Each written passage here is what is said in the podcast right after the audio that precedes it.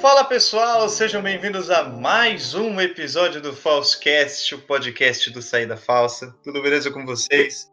Meu nome é Lucas Silva, sou seu guia nesta jornada esportiva da National Football League. E finalizando a nossa primeira metade de episódios aqui do nosso podcast falando sobre a prévia de cada divisão da NFL. Hoje a gente vai falar da AFC Norte, divisão de Pittsburgh Steelers, de Cincinnati Bengals, de Cleveland Browns e de Baltimore Ravens. Para esta missão eu trouxe o cara que já estava sumido aqui no podcast, mas está de volta, nosso, nosso querido e amado Jason Taif, que sejam bem-vindos. Boa tarde, Lucas, amigos, ouvintes do Falsecast. Vamos lá para mais uma jornada aqui, mais um episódio recheado com muitas informações e entretenimento para vocês. Também. Se eu trouxe o Jason de um, a pessoa de volta para o nosso podcast, estou trazendo mais um para fazer a sua estreia, esse bate-papo, nosso querido o rapaz mais jovem da redação, nosso caçu, nosso menino de ouro, o cara que quer ser jornalista, mas coitado, com 16 anos já sabe que vai passar fome na vida. Luiz Felipe Rodrigues, bem-vindo, querido. Boa tarde, amigos do Falsecast. Boa tarde, pessoal. Espero me sair bem nesse começo. Pô, e como vocês já sabem, toda, quase todo episódio tem que ter um convidado. E o nosso convidado de hoje, ele tem um podcast bem legal falando sobre a franquia Cleveland Browns. Ou seja, esse cara do coração ele não bate bem realmente. Murilo do Dog Pound BR, cara, seja bem-vindo, obrigado por, por ter aceitado o convite, sinta-se em casa, forte abraço.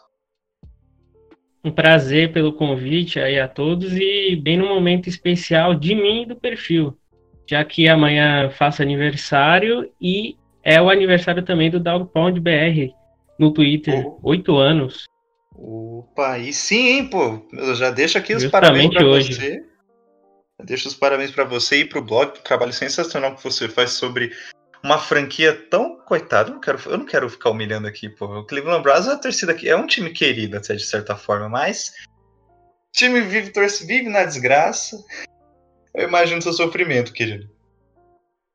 Eu já passei da parte do adorar o carinho da torcida ao coitado. Eu já não quero mais ser o coitado. Eu acho que oito anos passando de coitado já é muita coisa. Mas é um, é um, é prazer estar lá, seguindo com esse perfil por tanto tempo e já virando uma referência da, da torcida do Browns, que vai crescendo aos poucos numa crescente no Brasil. É isso aí. Enquanto mais pessoas torcerem, melhor fica para todo mundo aqui. Então, pessoal, antes da gente seguir para o episódio, vocês já sabem como é de costume, os recados que não podem faltar. E a gente já começa esse bate-papo bem legal, beleza? Pessoal, como eu disse para vocês, a gente está finalizando a nossa primeira metade da nossa série de preview aqui no podcast e lá no site.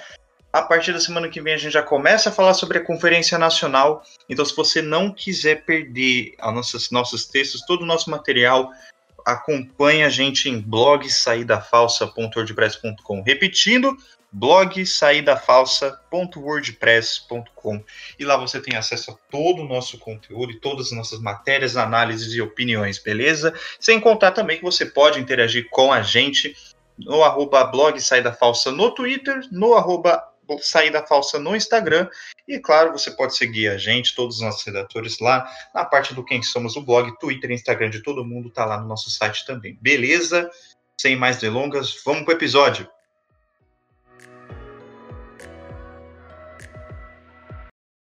Bom, pessoal, para a gente começar a falar da AFC Norte, a gente tem que já abrir de cara com o Baltimore Ravens, que para mim não tem outro jeito.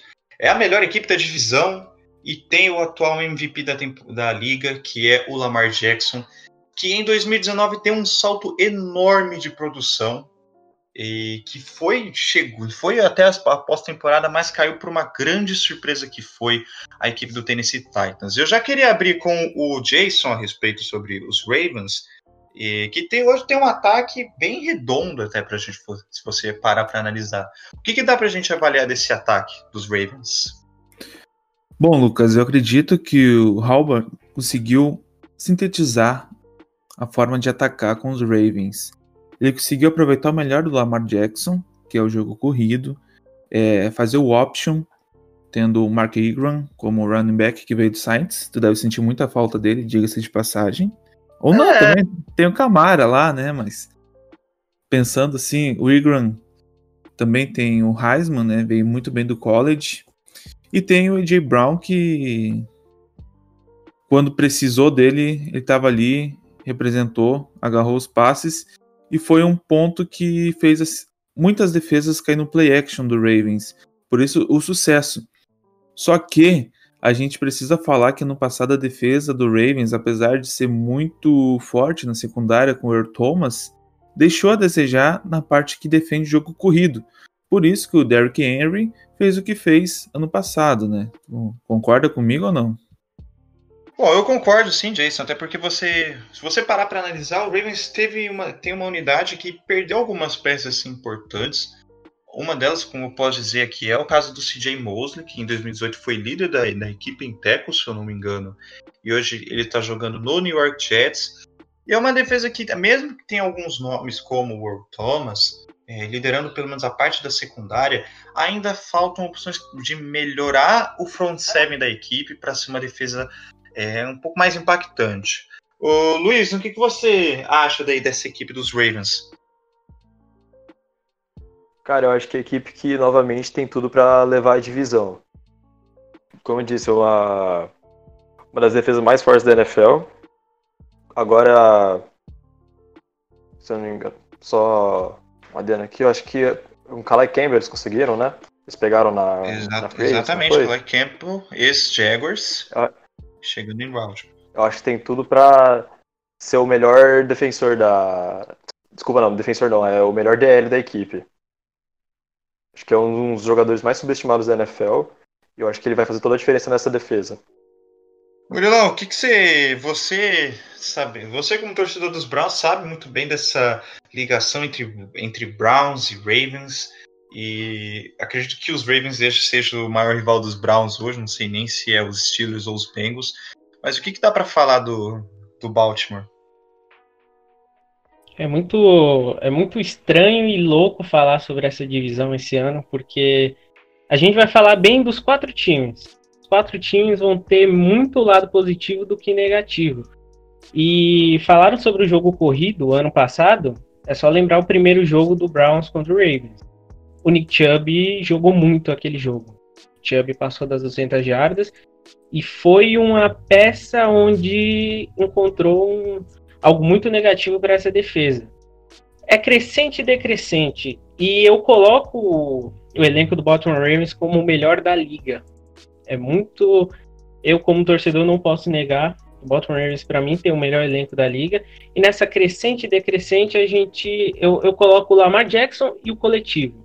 Lamar Jackson, ano passado, teve um salto gigante. E na linha que a gente se esperava dele, ele foi acima. Ele jogou acima do que a gente se esperava. E por mais que eu espero que o Lamar tenha uma, uma decrescente em alguns números, o coletivo não. O coletivo eu espero numa crescente, então esse equilíbrio de time coloca o Baltimore Ravens como um grande favorito. Infelizmente é isso. É, claro, a gente tem que analisar todo o desempenho dos Ravens na temporada passada. De fato, foi uma equipe que deu uma mudada grande, é, soube construir o ataque e remodelar todo o seu esquema, seu esquema de jogo em volta do Lamar Jackson. E não estou nem falando se é ah, que ele atua mais como running back ou não. O Lamar Jackson também melhorou muito o seu, o seu passe, é, a sua progressão, a leitura das jogadas. E merecedor, sim, do prêmio de MVP na temporada passada. É, você tem, claro, as opções dentro do backfield. O Will Smith, que é um nome mais, já, já mais experiente. Além do Marquise Brown, o Miles Boy, o Miles Boykin também está chegando. Então, assim, é, o que seria legal ver também, não só um ataque focado no jogo terrestre, focado em, em corridas, mas também sabendo distribuir a, a bola para é, wide receivers que consigam estender o campo. E na defesa, é, faltou sim falar alguns nomes, claro, que acho que são importantes, como pelo menos na secundária, além do World Thomas, você tem Marlon Humphrey e o Jimmy Smith como uma boa dupla de cornerbacks que é, mu é muito interessante ver esse ponto positivo. Além dos Marcos Peters chegando, ex-Rams e Chiefs, é, que acho que não tenha deixado tanta falta assim para o torcedor de Los Angeles. E no meio do campo, acho que a chegada do Patrick Quinn Ele foi um grande destaque em LSU, deve dar um impacto assim, de imediato para um corpo de linebackers que ainda tem o Matthew Don, tem o Pernell McPhee e o Jalen Ferguson ali na rotação. Então acho que os Ravens têm muito potencial para ir mais longe nessa temporada, se nenhuma zebra cair no meio do caminho. Outra equipe que eu acho que tem assim, certo potencial para dar não só devido ao trabalho dentro da divisão, mas por é, está passando por um processo de, de, reconstrução em algumas partes, em alguns pontos do seu elenco. É a equipe do Pittsburgh Steelers, que no ano passado perdeu o Ben Roethlisberger por causa de lesão e ficou alternando entre Mason Rudolph, Rudolph e o Devlin Hodges. É, uma equipe que teve bastante lesões também no jogo aéreo, o, fora o Juju Smith-Schuster, você ainda tem o James Washington, o James Conner também ficou fora de lesão no jogo terrestre. Então, assim, peças que estão passando por voltando de lesão, mas a grande dúvida gira em torno do seu quarterback. O Luiz, o que, que você acha do, da equipe dos Steelers? Você acha que o Big, o Big Ben consegue render ainda nesse ano? Eu acho que assim, eu não sou o maior fã do Big Ben, mas eu acho que assim, ele é um QB que não, não tem nenhum melhor que ele na equipe hoje, obviamente. E eu acho que ele consegue fazer o necessário para levar a equipe para frente. Eu acho que a longo prazo, obviamente, não é a solução. Mas por enquanto, acho que nessa temporada eu acho que pode levar para os playoffs. Eu gosto muito do corpo de recebedores da equipe.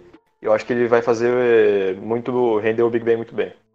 O Jason, o que, que, você, o que, que a gente pode observar nesse ataque, até mesmo na defesa de, de Pittsburgh, que está, tentando, está agora tentando, pelo menos avaliando antes do momento dessa gravação, a questão de renovação do, do Bud Dupree, que ainda tem o, o TJ Watt no corpo de, de, linebackers, que é um excelente linebacker, um cara tão jovem da, e da, da importância dele para o elenco. Você, como a gente pode avaliar essa equipe dos Steelers?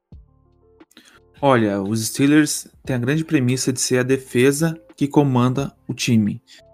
Nos Steelers, ano passado, teve uma grande evolução por causa do treinamento que teve os Steelers.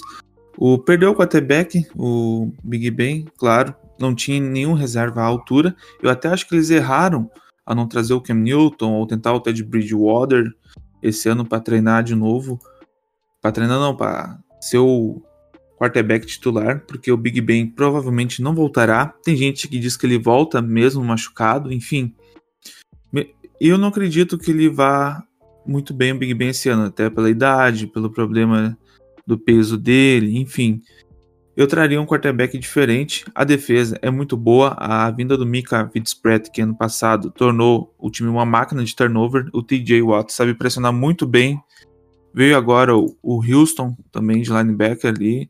Tem o James Lockhart, que ele é muito bom no jogo terrestre. O Leo Lewis também é bom no jogo terrestre. O Justin Lane, na secundária, ele faz uma boa proteção, ajudando o Mika, dando liberdade para ele poder seguir os olhos do quarterback adversário. Do banco de reserva para posição, eu não sei por que o Steelers não se mexeu. A gente olha pelo, pelo segundo jogo, Browns e Steelers do ano passado, o Rodgers fez um arroz com feijão. Fez um arroz com feijão e a defesa ali levou. E foi a, e o Rodgers ou o Rudolph, qualquer um dos dois, a gente vê que não teve grandes jogos, mas teve jogos organizados de poucos erros e uma defesa levando a partida. E falando de Steelers, não dá para falar que teremos um encontro Miles Garrett com a, com a franquia e com a, a linha ofensiva, né, que protegeu o Rudolph. Então, não sei se vai ser semana 9 ou semana 10, mas até lá o Garrett já vai estar livre da punição.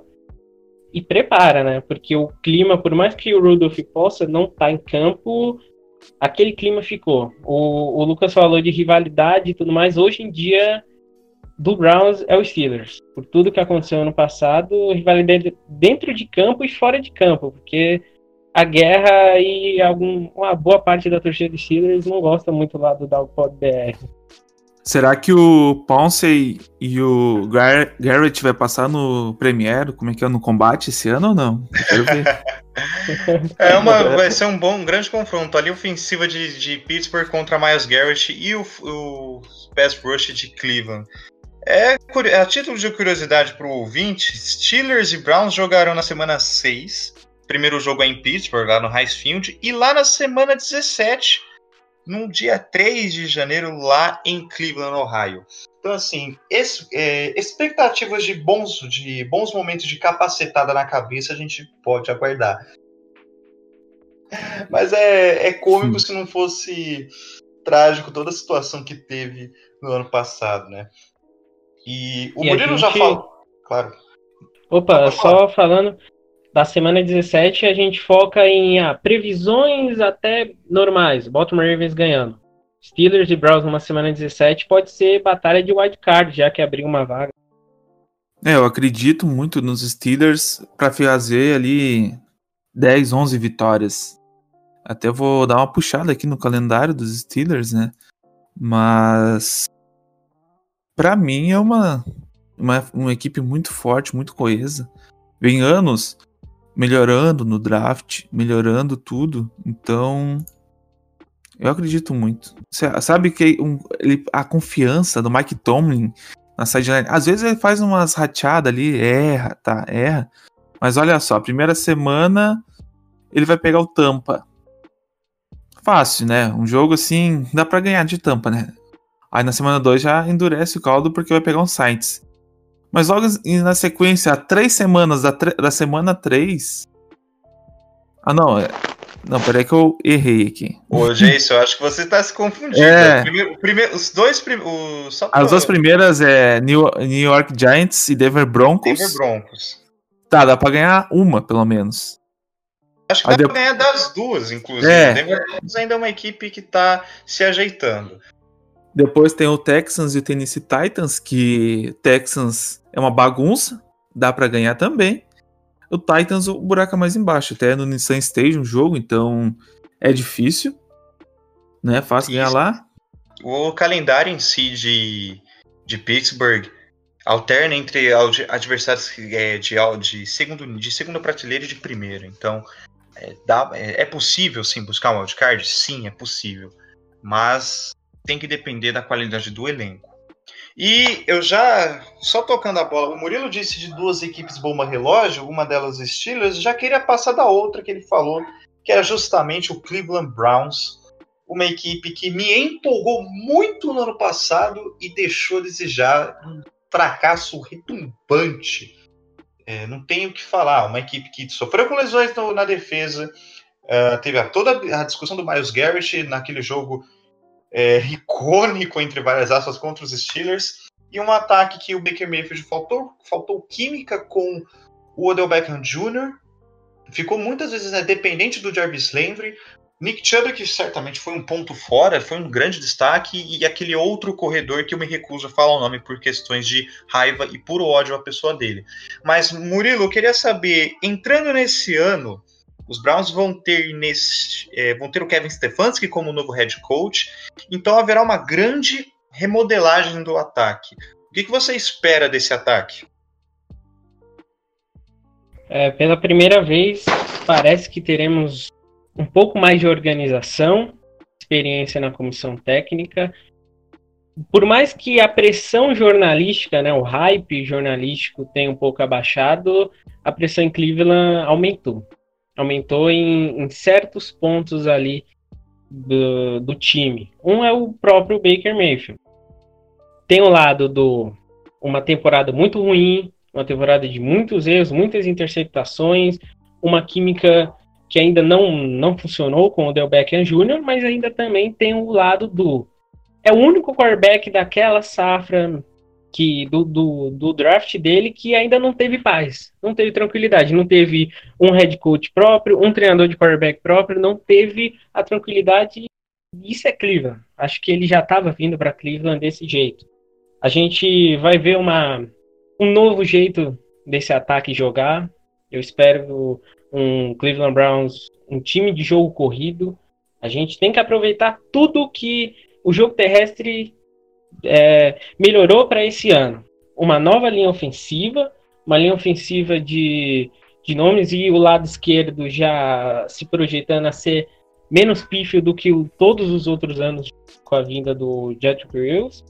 E a gente tem que aproveitar a boa, o bom grupo de running backs. Nick Chubb, Nick Chubb eu espero e eu projeto ele a ser um top 3 running back desse ano. É um cara que, por mais que teve problemas de linha ofensiva, teve, teve um problema de desorganização ofensiva, ele foi o ponto fora da curva. A gente tem que aproveitar muito.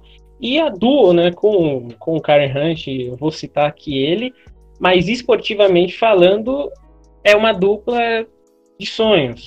Então, tirar mais a bola e essa responsabilidade um pouco do Baker Mayfield e colocar num jogo corrido, como é um Baltimore Ravens da vida, e a gente vê que dá certo, pode ser algo muito bom. A defesa ainda são peças novas e são buracos que a gente ainda tem uma imprecisão de saber o que, que vai acontecer. A gente olha para o ataque, a gente vê grandes running backs, um Baker Mayfield já com, com o preparo de um Kevin Stefanski para ter a calma de trabalhar já com experiência e paz a ele, menos responsabilidade de um grande grupo de recebedores e tarentes. Então acho que esse equilíbrio que o ataque, por mais que seja uma potência, possa levar o, o Browns a finalmente, por, com menos hype, mas sonhar mais. Sim, de fato. É, a equipe dos, dos Browns é, tem. Eu sempre vejo Baker Mayfield como talvez o, o, o primeiro futuro da quarterback da franquia depois de anos de nomes que fracassaram, que foram busts e que não deram certo. E considerando a mudança da NFL em abrir mais uma vaga para playoffs em cada conferência, os Browns devem se flertar com o wildcard, mas tem o calendário de fato não ajuda. O Luiz, o, o Murilo também deu o toque a respeito do Baker, é, toda a questão de mudança de ataque. Você parar para pegar e analisar, o Kevin Stefanski teve um ótimo ano lá nos Vikings e o Dalvin Cook, que é um jogador de características similares com o Nick Chubb, teve bons números na temporada passada. Além desse jogo corrido, o que você espera assim desse, desse grupo de wide receivers Jarvis Landry e Odell Beckham Jr.? Cara, então, eu acho que esse ano eu tenho que eles finalmente vão desenvolver uma química de fato com o Baker Mayfield. Tem um terceiro nome no ataque, no corpo de wide, de wide receivers que me agrada muito, que é o Donovan Peoples Jones. Foi draftado esse ano, veio de Michigan. É um belo wide receiver, acho que pode é, complementar muito bem essa dupla aí. Eu acho que ele pode vir para jogar no slot, acho que ele pode pode render essa temporada, eu acho que é, é sempre bom ficar de olho nele. Muitas pessoas não acabam não falando. Sim, o People Jones veio uma. É, fez até uma, teve uma boa temporada na, no college, no último ano dele. Ele certamente vai dividir aquele backfield com o Rashard Higgins também. E deve, até a princípio, atuar como retornador. Mas você tem. É, o Odell Beckham Jr. sempre tem aquela questão de ser um cara de alta personalidade, de grande personalidade, e que teve um dos piores anos da carreira dele, se você considerar o ano em que ele se machucou. É, números bem baixos para um cara que é um dos melhores recebedores da liga, pelo menos nesta década. Ô Jason, que além do, desse, dessa problemática do Beckham Jr., você tem uma defesa que trouxe que teve baixas no, no corpo de linebackers, mas que soube se ajeitar ali na secundária e principalmente no, na linha defensiva. É, o que, que dá para imaginar que essa defesa possa vir a aprontar em 2020? Sim, Lucas. Olha, no draft eles pegaram o Delpit na segunda rodada. Uma baita escolha. Até fico meio triste que Seattle não viu essa oportunidade, deixou passar na primeira rodada. Ele é um cara que tem muita presença, sabe ler o quarterback adversário e acredito que ele vai fazer uma grande diferença ali, ali junto com o Denzel Ward. No, nos linebackers, teve a escolha do Jacob Phillips, que ele é muito forte. Tu vê ele andando assim, ele parece um trator de esteira, passa por cima de tudo. Ele vai ajudar muito na contenção do jogo terrestre. Claro que ele vai entrar mais assim para terceiras descidas em tipo terceira para dois. Ele vai entrar e vai ajudar a conter o jogo terrestre. Ele é muito forte. Ele é um trator. Se eu não me engano, ele ficou em primeiro ou em segundo na levantação de peso no, pro draft, assim. É uma coisa de louco. Nunca vi um cara tão preparado assim que nem ele. Tem o Jordan Elliott também, que é uma boa escolha na terceira rodada, que me agrada muito. E olhando para o lado ofensivo da bola, finalmente os Browns trouxeram um, um no draft. O Mayfield, ele foi. Não digo que ele foi tão mal em comparação a 2018, ano passado. Só que ele não tinha muito tempo para lançar a bola. E o Stefanski, ele fez o Casey Keenum jogar bem, com a linha ofensiva decente. Não era tão boa assim também lá nos Vikings, né?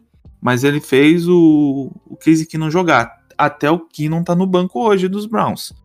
Então, se o Mayfield não se mexer aí, se o Mayfield não acordar cedo e botar a mão na massa, ele vai ter que vai ter que bancar pro Casey Keenum. Então, precisa muito o Mayfield olhar bem para onde ele vai lançar a bola. Ele tem que parar, ele tá no terceiro ano da liga dele. Ele não pode dar aquele espaço pendurado no meio da defesa adversária, porque o, o Steelers é uma máquina. O Ravens é muito bom. E o Bengals, que a gente vai falar daqui a pouco, renovou toda a secundária esse ano. Então, se ele continuar dando esse espaço de college, ele vai ser interceptado todo o jogo praticamente. Não adianta, ah, no ano de calor ele teve várias interceptações, mas é calor. Ano passado ele continuou cometendo esses mesmos erros. A progressão de passe deles não, dele não foi tão boa assim.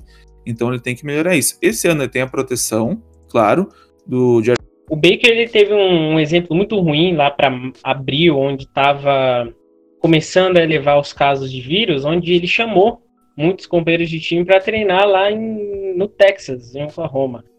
O Cleveland Browns ele, ele fez uma ação de, olha, ele, ele mandou lá para o Baker para, olha, não chama mais ninguém, nenhum dos companheiros, para ir lá treinar. E aí eu, eu acho que a situação do Odell Beckham Jr. tá treinando com o Ken Milton é porque isso acarreata o Baker já não está podendo mais chamar companheiros para treinamento e a situação lá em, no Texas na questão do vírus está alta ainda. Então isso pode ser um o, o resultado do porquê o Odell Beckham estava treinando com, com o Cam Newton e tudo mais. Ah, teve, um, teve um dia que um torcedor é, me respondeu lá no Twitter que estava me achando muito pessimista. Eu não sei se são oito anos cobrindo Browns e nove anos torcendo que me fizeram ter sempre um pé atrás com tudo que, que envolve a franquia. O mercado de quarterbacks já é muito complicado. O mercado da NFL é muito complicado e é muito destruidor para qualquer atleta.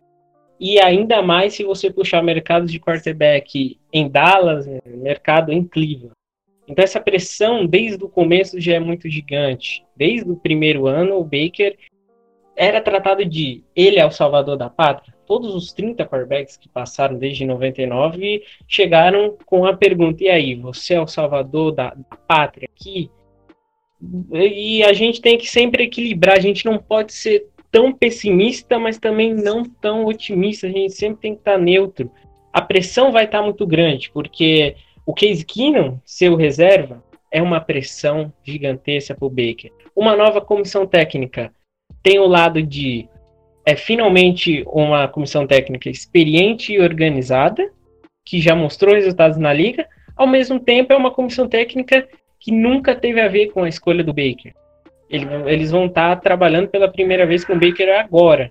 Então a gente sempre tem que ter esse equilíbrio de ver a situação de vai ter muita pressão, a NFL está muito complicada, a NFL é destruidor para qualquer atleta, mas a gente também tem que ter, olhar pelo lado do o Baker finalmente vai ter uma linha ofensiva decente, os vícios de pocket que, que ele teve durante todo esse tempo, muito foi por falta de treinamento, falta de noção vindo da comissão técnica, mas também o medo da linha ofensiva sempre quebrar. Essa, essa ida para fora do pocket, ou então ele não atacar direito, a, a dimensão do pocket é por sempre estar tá com medo, principalmente no lado esquerdo da linha ofensiva. Então, alguns vícios foram problemas coletivos, alguns vícios foram problemas individuais dele. Esse é o ano que vai ser muita pressão, muito desgaste para cima dele, muitos comentários acima dele, tem esse lado pessimista, mas tem um lado otimista também. Nova comissão técnica, um ataque melhor, um pouco mais de calmaria na responsabilidade dele com a bola. Sempre tem que ter esse equilíbrio. Eu acho que nem muito pessimista, por mais que a NFL é muito complicado de se lidar, nem muito otimista, porque a gente sabe o quanto é complicado. Quarterback de terceiro ano, né? Só pegar o Josh Allen. O Bills está numa crescente de evolução coletiva. O Josh Allen vai ser cobrado do mesmo jeito individual. Vai ter que transformar esse bom elenco do Buffalo Bills, e ainda mais numa divisão agora sem Tom Brady, em resultado. É a mesma coisa o Baker em Cleveland. Muito, muito bom ponto. Acho que é, tudo, tudo vai depender de como o Baker vai conseguir se melhorar dentro, do, dentro, dentro de campo, se portar dentro de campo e fora dele também. Já que a gente sabe que o Baker tem um, acaba falando bastante, sempre teve opinião, uma personalidade muito forte e que blinda ele de muitas críticas é, vindas de torcedores e da mídia. Mas tem que, tem que acho que eu vou na, na, concordo muito com o Murilo, acho que precisa ficar neutro. Não, é, não vai ser um ano de já rotular ele como bust, mas é, de observar que tem pontos, tem boas peças, agora na linha ofensiva, tem, uma, tem bons wide receivers, bom, uma boa dupla de running backs, não só agora, como o Jason ressaltou agora há pouco, a questão, é, o Javin Joker está pra, pode, pode vir a sair, e chega a, a chegada do Austin Hooper deve ajudar muito, e a defesa que também tem os seus playmakers, pelo menos para mim, em Miles Garrett e no Denzel Ward. Então, Cleveland deve dar muito trabalho ainda nesse ano e quem sabe flertar assim com o wildcard. Agora, outra equipe que eu acho que ainda está se reconstruindo, então deve ficar mais um ano fora dos playoffs, é a equipe dos Cincinnati Bengals. A pior equipe da temporada, da temporada passada teve a primeira escolha geral do draft esse ano e selecionou a grande menina dos olhos de ouro dessa classe, Joe Burrow, quarterback da, de LSU, que vai chegar para comandar um ataque que era do Andy Dalton, que hoje não está mais em, em, Cincy, vai ser o vai ser banco do Dak, Prescott lá em Dallas. E o grande ganho desse, dessa equipe foi é, manter AJ Green, principal nome do ataque desse time, e, e, e rejuvenescer a secundária da equipe. Luizão, o que, que você tem a dizer sobre o Cincinnati Bengals? Cara, eu acho que é uma equipe que agora é, vai começar a sair das trevas e vai começar a de fato engrenar. Eles têm o, duas peças no ataque que me chamam muita atenção, que não são muito faladas. São o, T. Higgins, que veio esse ano, né? Eu acho que não estão dando a, a, devida importância para ele, né? Pela questão de ter o Joe Burrow na equipe e tudo mais. E um running back que se machucou no passado, foi draftado tarde no ano passado, que é o Rodney Anderson. Ele é muito bom. Se ele não tivesse machucado, ele estaria de primeira rodada no ano passado. Para mim, talento, ele era o melhor da classe passada. Mas tem muitos problemas com lesões e tudo mais. Se esse ano ele conseguir se manter saudável, ele pode ser uma ótima dupla com o Joe Mixon. Eu acho que esse ataque pode ser divertido de ver. Porém, tem um certo problema na linha ofensiva, né? Não é uma linha ofensiva nem um pouco confiável e que eu acho que pode ser o único ponto negativo desse ataque, para mim, por enquanto. Sim, porque você teve, é, por exemplo, Jonah Williams, é, escolha de primeira, de primeira rodada no ano passado, se machucou e perdeu todo o ano. Billy Price também oscilou bastante, então você tem peças que já estão mais velhas e que talvez estejam já decaindo em questão de qualidade e produtividade dentro da equipe. O Jason, não sei o que você acha a respeito desse ataque do Joe Burrow, que você já mesmo detalhou no seu texto, é necessário ter muita paciência com o Burrow, ainda mais com um técnico jovem que é o Zach Taylor. Então, o que é, é possível, é claro, a, é, colocar confiança no Burrow? Olha, para mim, que acompanha, não acompanho muito tempo na NFL, vai fazer alguns anos agora. O Bengals sempre foi um time, aquele time, como posso dizer, água de salsicha, sabe? É, aquilo. Nunca se espera muito mais do que uma temporada de seis, sete vitórias. Talvez uma temporada aí que vai para playoff, e aí joga com os Steelers, dá um, uma briga generalizada. Mas enfim, olha, os Bengals têm tudo para mudar de patamar esse ano, subir alguns degraus na prateleira.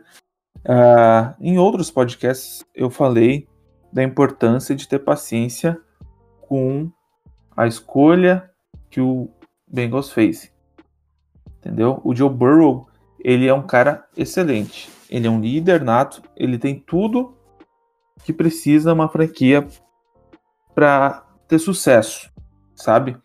Ele tem um braço forte, ele sabe trabalhar bem com as pernas, ele sabe ler a pressão, ele sabe se livrar rápido da bola e se precisar jogar a bola no segundo anel, o segundo segunda cadeira, segunda fileira de cadeiras do estádio ele vai lançar para se livrar para não tomar um saque ou perder jardas. E a, a, a cressão que veio no draft do T. Higgins é muito importante porque o AJ Green já não está muito bem, ele veio de lesão no passado, o time precisa melhorar nesse aspecto também. As lesões vêm afetando muito a equipe. Então, eu acredito sim, muito que pode melhorar esse ano e deve, né? Porque ano passado foi horrível. Porém, tem que ter paciência. O calendário dos Bengals não é dos mais terríveis assim. Claro que tem o Ravens, tem a divisão que é difícil, sabe? Tem alguns times casca grossa, mas você vai pegar Washington Redskins, Giants, Dolphins reestruturando, o Texans que ninguém sabe o que esperar, mas eu não vejo muito, muito assim evolução nos Texans.